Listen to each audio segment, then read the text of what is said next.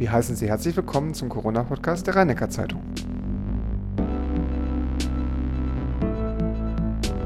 In Folge 56 begrüßen wir Edgar Reisch. Er ist Pflegedirektor des Uniklinikums in Heidelberg. Am Anfang der Corona-Pandemie sind die Pflegekräfte noch von allen Seiten beklatscht worden. Doch wie sieht es heute aus? Was hat sich im Klinikum während dieser Zeit verändert? Jetzt steht auch noch die Delta-Variante vor der Tür. Und was bedeutet das für die Beschäftigten und vor allem für die Patienten? Mein Name ist Benjamin Aubert und ich freue mich auf das Gespräch.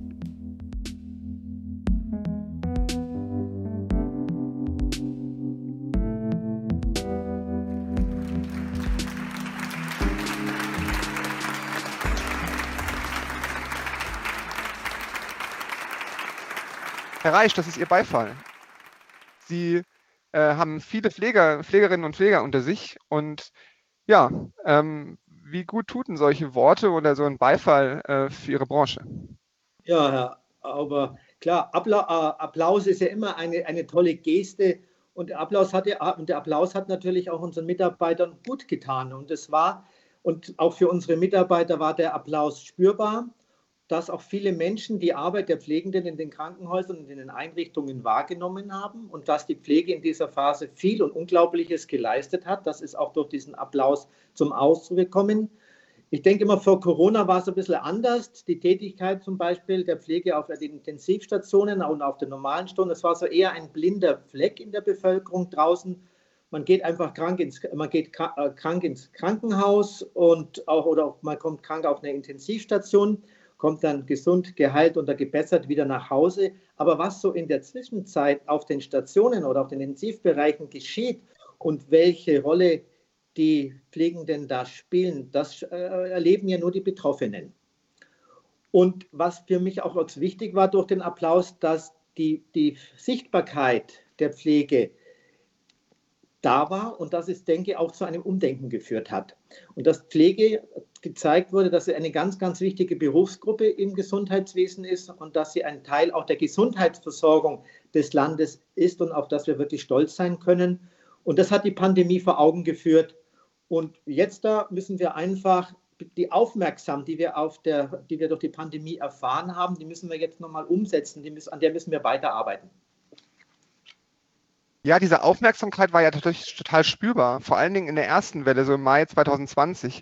Aber ehrlich gesagt habe ich so im, in der dritten Welle niemanden mehr klatschen hören. Wie hat sich das denn angefühlt? Ja, das ist richtig, was Sie das sagen. Der Beifall war nach der ersten Welle ver, verblasst, der war vorbei, verhalbt. Es war natürlich, dann ging es mehr wieder in den Alltag, in die Normalität über. Der Beifall nochmal war schön, aber der zentrale Antrieb, den unsere Mitarbeiter ja im Krankenhaus haben, das ist ja eine gute Patientenversorgung zu gewährleisten, am Patienten zu sein und den Patienten auch in den Fokus der Aufgabe oder der Arbeit zu stellen. Daran hat aber auch die gesamte Pandemie nichts geändert. Das war vor der Pandemie und auch nach der Pandemie so.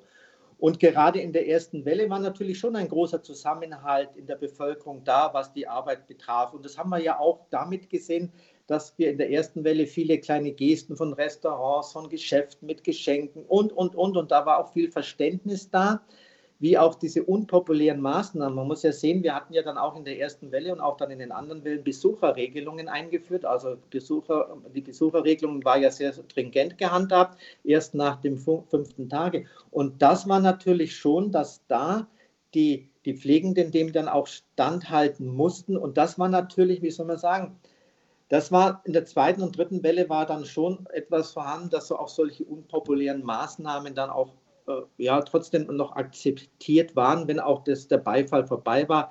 Aber das, was geleistet wurde, hatte man schon in der in den zweiten und dritten Welle schon auch noch gespürt, obwohl es etwas stärker dann wieder den Alltag Einzug gehalten hatte. Ja, die moralische Unterstützung hat Ihnen sicher geholfen. Schauen wir mal kurz zurück in diese Hochphasen der Pandemie, vor allen Dingen in der ersten Welle. Sie können aber auch auf die zweite, dritte Welle eingehen. Was hat Ihnen denn so auch am meisten gefehlt, also an Ausrüstung oder äh, auch am menschlichen Verhalten. Haben Sie da Beispiele? Ja, da habe ich Beispiele. Also die Hochphase, sage ich immer, einer Pandemie ist ja eine absolute Krisensituation. Ich hatte ja schon mehrere Krisensituationen im Krankenhaus erlebt. Die waren dann nach ein oder zwei Tagen oder nach Stunden wieder vorbei. Aber die Pandemie war eine absolute Krisensituation, weil bei jeder dieser Pandemien ja auch kein Ende bisher in Sicht war und man ja auch keine Erfahrung hatte, wie lange dauert diese Krisensituation an. Was sehr belastend war, auch für die Kranken oder für die Patienten und auch dann für die Mitarbeiter, dass, keine, dass sie keine Besuche von Angehörigen erhalten konnten, dass die Pflegenden haben auch viel die Rolle oder haben auch die Rolle der Angehörigen übernehmen müssen. Sie haben auch die Kranken begleiten müssen und auch die Sterbenden begleiten müssen, weil ja keine Angehörigen, keine Begleitpersonen da waren. Und da hatte die Pflege nach, neben der pflegerischen Tätigkeit auch die Aufgaben der Begleitung der Patienten mit übernehmen müssen und da auch in dieses, ja, in dieses einspringen müssen, damit das auch die Patienten wenigstens Ansprechpartner hatten. Das, was natürlich dann auch kommt, dass, äh, was auch für die, für die Kommunikation oder die Interaktion zwischen Patient und Mitarbeiter eine Rolle spielt, ist dieses Einkleiden. Mitarbeiter, die ja in den Corona-Bereichen mit dem mussten sich ja von Kopf bis Fuß einkleiden, mit Brille, mit Haube, mit Mundschutz. Die waren ja gar nicht erkennbar auch und auch mit den ganzen Schutzmaßnahmen, die waren ja auch für die Patienten gar nicht erkennbar. Also trotz, und das das schafft ja auch etwas Abstand und trotzdem war es wichtig mit, weil ja auch die Mimik fehlt und trotzdem war es wichtig, mit den Patienten. War das auch so ein Angstfaktor, wenn man sich so verkleidet hat und so, also wie ähm, Marsmenschen eigentlich? Wie, ja, wie, wie Marsmenschen. Angstfaktor war es auch, man, na klar, man äh, Schutz, Schutz und Angst, aber es waren ja auch die Vorgaben durch die Taskforce und die Hygienevorgaben haben das ja gefordert, welche Masken zu tragen sind, welches Gesichtsschutz zu tragen ist, wie, die, wie, der, wie der Schutz äh, auszusehen hat, wie die Einkleidung, wie das Auskleiden zu funktionieren hat. Und das waren natürlich Vorgaben und das hat natürlich schon auch eine äh, verstärkt, das hat natürlich auch in, in der Versorgung der Patienten ist das natürlich schon auch noch eine besondere Belastungssituation, weil sie auch zu Distanz zum Patienten führt.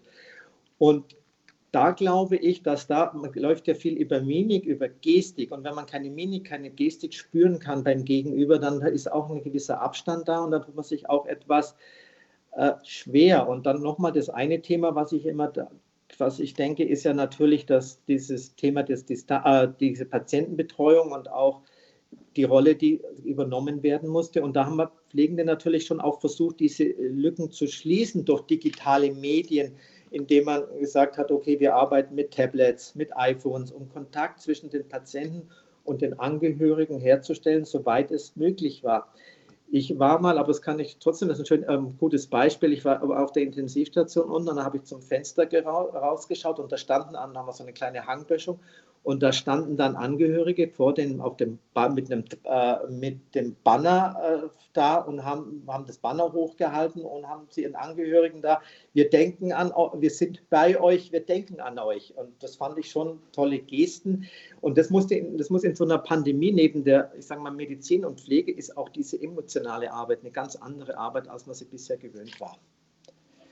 Ja, und ja, es gibt natürlich auch eine weitere Form von Unterstützung, also moralisch oder auch ja. von der Politik, aber ja. was natürlich auch ins Schaufenster gestellt worden ist, ist natürlich auch die monetäre Unterstützung, also mit Corona-Prämien und so. Ähm, ja. wie, wie sind da Ihre Mitarbeiter mit umgegeben? Wie viele Prämien haben Sie bisher erhalten und haben Sie das Gefühl, äh, die Politik tut genug für die Pflegekräfte, zum Beispiel in so einer Prämien? Es war also, ja, das ist, das ist, eine gute Frage. Es war natürlich richtig, dass diejenigen, die direkt in der Corona-Versorgung, direkt am Corona-Patienten beteiligt waren, eine finanzielle Prämie erhalten haben. Und wir haben dann auch viel überlegt im Vorfeld, wie machen wir einen Verteilungsschlüssel und sind dann zu dem Ergebnis gekommen, dass wir in den Bereichen, die, die direkt Corona-Patienten versorgen, eine Prämie ausbezahlen werden, die mindestens netto 1500 Euro beträgt was also einen Bruttobetrag von 3000 Euro hat und alle, die zu, also die rotiert sind in diese Bereiche, also die stundenweise, tageweise, schichtweise ausgeholfen haben, haben dann anteilsmäßig eine Corona-Prämie erhalten, sodass wir immer gesagt haben, wer, viel, wer so und so viele Stunden am Patienten verbringt, kriegt die und die Prämie ausbezahlt. Wir haben versucht, Nettoauszahlung, also Nettobeträge zu errechnen, die wir dann in Brutto umgerechnet haben. Und dann haben wir am Schluss, was dann noch von den Zus was dann noch übrig geblieben ist, haben wir 200 Euro an alle Mitarbeiter im Pflege- und Funktionsdienst dann ausgeschüttet. Es war eine Anerkennung, es war eine für die geleistete Arbeit, die sie, äh, die sie gemacht haben. Was angemessen wäre, das weiß ich auch nicht, das kann ich Ihnen gar nicht so sagen. Losgelöst ist was aber, ich sage mal, das, ist, das war einfach ein wertschätzendes Signal für die Arbeit der Pflegenden in der Corona-Situation zu sagen, das ist eine Anerkennung, indem wir an euch denken, indem wir eine Corona-Prämie ausschütten. Ob es mehr oder weniger getan hat, das weiß ich nicht. Das ist ja, ist ja auch, sind ja auch Erfahrungen. Und es hat ja auch was so mit einer individuellen Sichtweise zu tun. Es gibt Menschen, die sagen, das ist, das ist gut, das ist ein Zeichen. Andere sagen, oh, es hätte ruhig mehr sein können. Aber wo ist die Mitte, weiß ich jetzt nicht. Aber wir haben es getan und bisher habe ich vielleicht noch zum Schluss, habe ich wenig negative Rückmeldungen erhalten zu unserer Prämienauszahlung und das ist auch schon eine Botschaft. Ja, äh, schauen wir doch mal äh, ein, in diese Planungsebene. Also wie wir alle, glaube ich, in, die Unternehmen, in Unternehmen tätig sind, haben gesehen, was das für eine enorme Umwälzung ist, auch digital. Ähm, ist Ihnen bei Ihnen irgendwelche Probleme aufgefallen, die Ihnen vorher noch nicht so bewusst waren? Ja, also die, was natürlich für so eine Krise ist natürlich immer eine Herausforderung. Man lernt Dinge kennen oder sieht Dinge, die man vorher nicht so beachtet hat. Äh, und da ist natürlich, und was am Anfang schon so war, in der ersten Welle so was hinsichtlich Logistik, Beschaffung, Organisation war. Ich erzähle vielleicht ein kleines Beispiel, was es gut mhm. ausmacht. Beatmungsgeräte, Hightech-Geräte waren da, die gibt es am Markt und die waren auch bei uns, waren aber dann gibt es bei jedem Hightech-Gerät, bei Beatmungsgeräten, gibt es einen lapidaren Filter, der kostet Cent. Und diesen Filter waren auf einmal, die gab es gar nicht mehr am Markt zu beschaffen. Also bin ich selber am Wochenende, äh, hat man mit anderen Krankenhäusern Kontakt aufgenommen, um sich diesen Filter zu organisieren, weil dieser Filter zum Beispiel in China hergestellt wird und da, keine, und da waren richtige Lieferengpässe. Also haben wir uns hier überlegt, wie können wir das überbrücken, wie können wir hygienisch vielleicht die Laufzeiten dieses Filters verlängern, wie oft muss er gewechselt werden. Dann hat man Kontakte aufgenommen, hat Beziehungen spielen lassen, um sich diesen Filter zu organisieren. Also am Anfang war diese Beschaffung, diese Logistik, wir haben dann auch soll man sagen, Übersichten gemacht, wie lange reichen uns die einzelnen Materialien, wie lange kommen wir mit diesen Materialien zurecht und natürlich haben wir in der Zeit auch ressourcenschonender gearbeitet. Also das war schon am Anfang so eine Herausforderung, die Logistik, die Beschaffung und auch die Organisation und auch die Kommunikation. Wir mussten ja auch relativ viel äh, schnell informieren, wir mussten umfassend informieren, wir mussten den Mitarbeitern ja Sicherheit vermitteln. Also durch die Taskforce, die wir dann ja gebildet haben, haben wir auch Sicherheit vermittelt. Wir haben, wir haben vermittelt, dass wir, dass wir auf euch aufpassen, dass wir bei euch dran sind und dass wir wissen, was, was läuft, damit ihr nicht in, damit alles, damit alles gut läuft. Und das auf der einen Seite tut man ja auch altbewährtes aufbauen. Neue Wege müssen natürlich auch begangen werden und äh, und es muss, man hat viel Management, man hat Managen, man muss neu abchecken und es ist eine engere Taktung auch und ich finde immer, die Besucherregeln musste umgesetzt werden, Hygiene, die ganze Beschaffung auf einer Station. Also man muss schon variabel sein, man muss improvisieren können und, und was soll ich immer sagen? Und ich finde eigentlich im Nachhinein sind Dinge sind Dinge umgesetzt worden, die man sich vorher gedacht hat, Mensch, das ist viel schwieriger, das kann man nicht umsetzen, die konnte man dann plötzlich umsetzen. Also einige Dinge waren in, der, in dieser Phase leichter umzusetzen als vorher, aber die Sicherstellung von Materialien, das ist uns dann echt ganz gut gelungen und jeder hatte so seine Beziehungen, wo er was das oder das eine beschaffen kann. Ich hatte zum ersten Mal einen LKW-Transport der Masken hatte aus den, aus, aus den ehemaligen aus, äh, aus den Balkanstaaten. Den haben wir dann selber verfolgt per GPS-Telefon. Da haben wir aufgepasst, dass der ja bald bei uns ankommt. Also das sind so Dinge, äh, die, ja, die da waren. Und ähm, ein Stimmungsbild von Ihren Mitarbeitern, so nach 16 Monaten in dieser Pandemie, mit klar ein bisschen auch Entspannung in, in den Sommermonaten, ja, können Ihre Mitarbeiter, Mitarbeiter noch Mitarbeiter sagen natürlich, jetzt müssen wir mal durchatmen. Jetzt merken viele Mitarbeiter erst, welcher emotionale Stress da war. Jetzt, äh, jetzt, jetzt, jetzt kommt so, so, so, so, ein Abfall, so ein Lochfall, was auch neben der körperlichen Anspannung, ich, durch dieses ganze Thema mit der Schutzkleidung, mit diesem Arbeiten in der Schutzkleidung, jetzt natürlich aus diese Emotionalität, äh, dieses Aushalten können, dieses nicht wissen, wie weit, wie lange es geht, das fällt ab von den Mitarbeitern.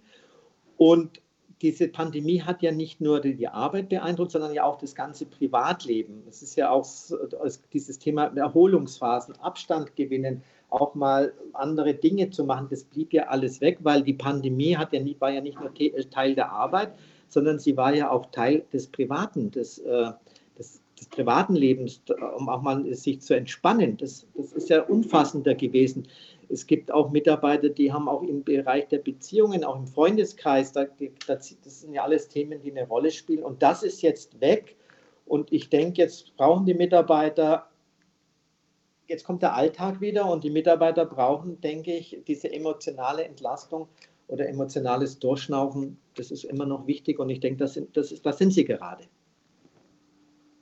Leider ist so ein ungutes Gefühl auch da. Ich meine, klar, diese Entspannung ist es ein bisschen da, aber wir haben in dieser Woche wieder zum ersten Mal wieder seit längerem über 1000 Neuinfektionen. Ja. Das hat vor allem mit der Delta-Variante zu tun.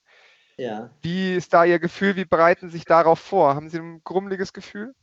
Ja, ich habe ein gemischtes Gefühl. Auf der einen Seite hoffe ich, das ist eine reine Hoffnung, dass die Delta-Variante zwar die Inzidenz erhöhen wird. Das wird sicherlich der Fall sein. Was aber kommen wird als die Krankenhaushäufigkeit, die ist ja jetzt noch nicht da. Wir spüren jetzt noch keine, obwohl wir jetzt die Delta-Variante mit 90 Prozent hier haben, spüren wir noch keine, noch bei der Krankenhaushäufigkeit äh, bei der Hospitalisierungsrate noch keine Veränderung. Und deswegen ist es wichtig, dass nicht nur die, äh, die Inzidenz eine Rolle spielt, sondern vor allem auch die Hospitalisierungsquote. Das finde ich ganz, ganz wichtig, weil wenn die Hospitalisierungsquote ganz unten ist oder nicht hochgeht, dann wirkt sich das ja auch auf die Krankenhäuser aus und dann wird ja das ganze Thema des Elektivprogrammes und so und auch die, Situation der Mitarbeiter nicht so beeinträchtigt, weil bisher war ja das einzige Maßgabe war ja immer die Inzidenzquote und jetzt muss auch mal die, die, äh, die Krankenhausquote oder die Hospitalisierungsquote eine Rolle spielen. Und das ist noch ungewiss. Ich bin positiv. Ich sage, wir haben jetzt viele Menschen, die durchgeimpft sind, auch, äh, auch im Krankenhaus und auch draußen. Und je höher die Impfung, die Durchimpfung ist oder die Impfquote ist, desto mehr denke ich persönlich, dass die Hospitalisierungsrate nicht mehr so hoch ansteigen wird wie äh, vor, der Impfungen, vor den Impfungen. Dann schauen wir mal ein bisschen in die Glaskugel und sagen wir, es ist Oktober, noch drei ja. Monate, wir wissen nicht, wie es sich entwickelt. Welche Unterstützung könnte es denn noch brauchen für diesen Frühherbst? Was, was glauben Sie, was ist das, was wir jetzt tun sollten? Oder auch in Bezug auf, Ihren, auf Ihre Arbeit? Ja, das habe ich ja, das eine habe ich jetzt gerade schon erwähnt, den Bewertungsmaßstab der, der Pandemie eben, das ist mir auch wichtig, genau. aber das kommt ja. ja von der Inzidenzquote auf die Hospitalisierungsquote umstellen. Das wäre so, wäre auch äh, dann auch nochmal das Thema, dass, die, dass das Thema mit dem Impfen weiterhin auch gesellschaftlich vorangetrieben wird, auch zu überlegen, was kann man noch machen, dass noch eine höhere Impfquote ist. Es ist ja jetzt schon so, dass die, jetzt genügend Impfstoff zur Verfügung steht, aber zu wenig Impflinge da sind. Also ich denke, wir, Impfen ist das Einzige, was nützt, das merkt man ja, also die Impfungen vorantreiben. Und was ich auch noch mal so denke, das in Heidelberg hat es ganz gut funktioniert mit dem innerklinischen Stab, das ist der Austausch der Patienten innerhalb eines Systems nach dem Versorgungsauftrag. Das muss ein bisschen besser geklärt und organisiert werden. Wer hat welche, welche Rolle im Versorgungsauftrag der Patienten? Und, äh, und wir haben natürlich in der Pandemie gesehen, dass es Pflegekräften oft nicht möglich war, zur Arbeit zu kommen, wenn zum Beispiel die Kinderbetreuung nicht gewährleistet war. Weil es war ja durch die Schulschließungen, durch die Kinderschließungen, waren natürlich die Mitarbeiter daran gehindert, auch in die Arbeit zu gehen, weil sie die Kinderversorgung übernehmen mussten. Und da denke ich schon, das wäre ein wichtiger Punkt, dass man da auch Lösungen findet. Zwar gab es die Notfallbetreuung, aber die hat ja nicht ausgereicht und da muss die Politik oder auch der Öffentlichkeit einen Rahmen schaffen, dass, dass die Mitarbeiter ihre Kinder, also die Schulen und die Kitas, das muss geöffnet bleiben, weil ich denke, da Sonst fehlen uns die Mitarbeiter in der Arbeit. Das wären so für mich die Botschaften, auf wie wir dann im Herbst umgehen können damit. Wir haben jede Woche weiterhin die Taskforce laufen, um uns zu überlegen, wie man die Mitarbeiter vorbereitet. Die Mitarbeiter sind auch vorbereitet, auch in der Form, dass wir auch wieder dann das Elektiv, die, je nachdem wie die Hospitalisierungsrate ist, auch intern im Klinikum gleich reagieren würden, dass wir genügend Ressourcen für Person Mitarbeiterressourcen für die Intensiv- und Allgemeinstationen haben haben auch vorhin das Impfen angesprochen. Natürlich ist ja. das Thema auch, wie sieht es mit dieser Impfung bei Ihren Mitarbeitern aus? Wie äh, ist da der Stand? Also zurzeit haben wir, zurzeit haben wir um die 82 Prozent der Mitarbeiter in den Klinik, also in den patientennahen Bereichen geimpft. Das ist eine hohe Quote bei den äh, Grippeschutzimpfungen oder äh, da, hatten wir immer in der Regel bei der Influenza-Impfungen so um die 40, 45 Prozent. Jetzt merkt man schon eine, wirklich eine viel höhere Impfbereitschaft im gesamten System. Also 80 Prozent ist, ist gut. Also das muss ich nochmal dazu sagen, das ist das, was wir wissen. Ob vielleicht der ein oder Ganz andere kurz, noch... Das RKI fordert ja irgendwie 90 Prozent. Ja, wie sieht ja. es da bei Ihnen aus? Ja, wir haben dann, dann hätten wir noch eine Differenz von 10 Prozent, aber wir thematisieren das Thema. Ich, es gibt in keiner Besprechung, wo ich das Thema oder wir nicht ansprechen. Der betriebsärztliche Dienst ist aktiv. Wir machen Zeiten, wo wir sagen, heute kommt zum Impfen und Impfen, Impfen, Impfen. Aber einen Zwang haben wir natürlich nicht. Es gibt ja durch die Impfverordnung keinen Zwang äh, zum, äh, zum Corona-Impfen. Aber mit 80 Prozent haben wir für uns schon mal eine hohe eine hohe Impfquote und die Mitarbeiter, die jetzt nicht geimpft sind, die müssen natürlich klar die ganzen äh, Schutzmaßnahmen wie FFP2-Maske und, und, und ja auch einhalten, sodass die Patienten auch bei, wenn Mitarbeiter nicht geimpft sind, gesichert sind oder sicher sind. Patientenmaske, Mitarbeitermaske, also wir passen da schon auf. Und was natürlich ist, wir haben bisher keinen Eintrag im Klinikum gehabt, weder über unsere Mitarbeiter noch über Angehörige. Ja, wir meckern immer viel auch über die Pandemie Ja. und über die ganzen äh, Einschränkungen oder auch die Fehlleistung der Ja. Politik. Was hat es denn bei Ihnen gegeben, wenn wir mal ins Positive gehen? Was ist für Sie diese positive Erkenntnis, was Sie daraus gezogen haben? Also ich, was ich wirklich, was bei uns wirklich der Fall war, dass alle angepackt haben, so eine Hands-on-Mentalität. Es ging nur gemeinsam. Dieses Thema, was interdisziplinär und interprofessionell, das war leichter, es war viel leichter. Auch die Unterstützung, die wir bekommen haben, auch von anderen Bereichen, wo Mitarbeiter, die schon lange aus dem Pflegedienst draußen sind und in anderen Bereichen arbeiten, die haben sich angeboten, mitzuhelfen. Auch aus dem Betriebspersonalrat, die haben sich angeboten, mitzuhelfen. Dann auch, dass die Bundeswehr hat Mitarbeiter zu uns geschickt, die da mitgearbeitet haben. Also auch Studierende haben sich angeboten. Es war viel Bereitschaft da, viel Unterstützung da, da mitzuhelfen. Was ich auch so mitgekriegt habe, dass auch die, dass auch die, dass auch dieses Hierarchie, dass auch die Hierarchien abgeflacht sind. Also die, das, es war, es ist eine, es ist eine Nivellierung der, der Hierarchie auch entstanden. Und es war, ich sage es vielleicht mal so ein bisschen plakativ, es war in der Corona-Phase vieles möglich, aber vieles positiv, was vorher nicht so, was vorher nicht so einfach war. Also es war vieles einfacher, was vorher ein bisschen schwieriger war. Und da bin ich das war für mich eine großartige Herausforderung. Und wir haben auch im Pflegedienst so Forschungsarbeiten publiziert, Beatmung von Corona-Patienten. Und auch, was ich auch stolz bin, war, dass wir mit dieses Corona-Taxi initiiert haben, wobei wir da, ich behaupte ja, dass durch das Corona-Taxi die eine oder andere Hospitalisierung von Patienten nicht erfolgt ist, weil das zu Hause abgefangen worden. Also es ging vieles gemeinsam, aber das hat mich, das war, das, das hat positiv bewegt. Reich, das freut mich sehr, wenn Sie das, sich, wenn Sie das so empfinden.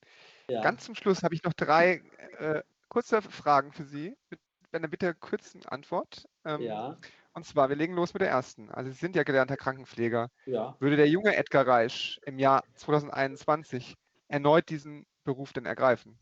Ja, klar. Also ich würde es wieder machen, weil es gibt keinen Beruf, der so vielfältig ist, so viele Herausforderungen hat und wo man so auch so, kre- wo man auch so kreativ sein kann und sich so gut einbringen kann. Also ich würde es wieder machen. Und ich habe es auch meine, meinen Kindern auch empfohlen. Also mal schauen, was rauskommt. Aber ich finde, super Entscheidung immer noch. Nächste Frage. Äh, Ja, wir kommen kurz auf das CDU-Wahlplakat zu sprechen, die äh, keine echten Pfleger, äh, Ja. sondern eigene Parteimitglieder fotografiert haben. Wie, wie Also- schauen Sie darauf? Ist das eine Petitesse, Elitendiskussion oder ein echtes Ärgernis? Ich finde es ungeschickt, denn der Bürger merkt es, wenn wir, äh, wenn wir hier äh, Plakate machen, wir nehmen immer eigene Mitarbeiter, wir nehmen keine fremden Mitarbeiter. Es ist ungeschickt, also der Mensch merkt es, ob was authentisch ist oder ob es nicht authentisch ist. Aber ja, also ich hätte es nicht gemacht. Es gibt genügend Pflegende, vielleicht gibt es auch genügende Pflegende, die in der CDU sind als Mitglieder, die hätte man auch nehmen können.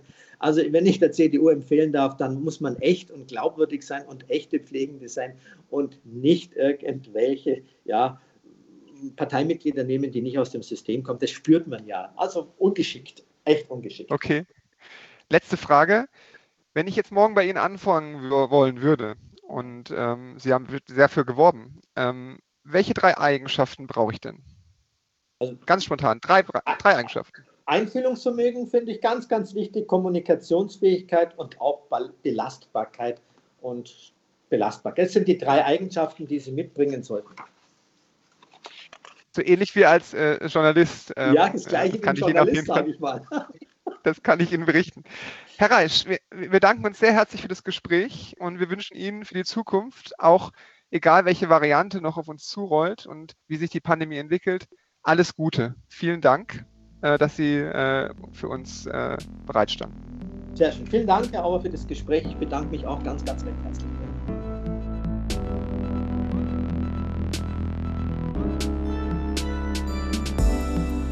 In der nächsten Woche begrüßen wir Schulpsychologe Oliver Dickhäuser von der Universität Mannheim.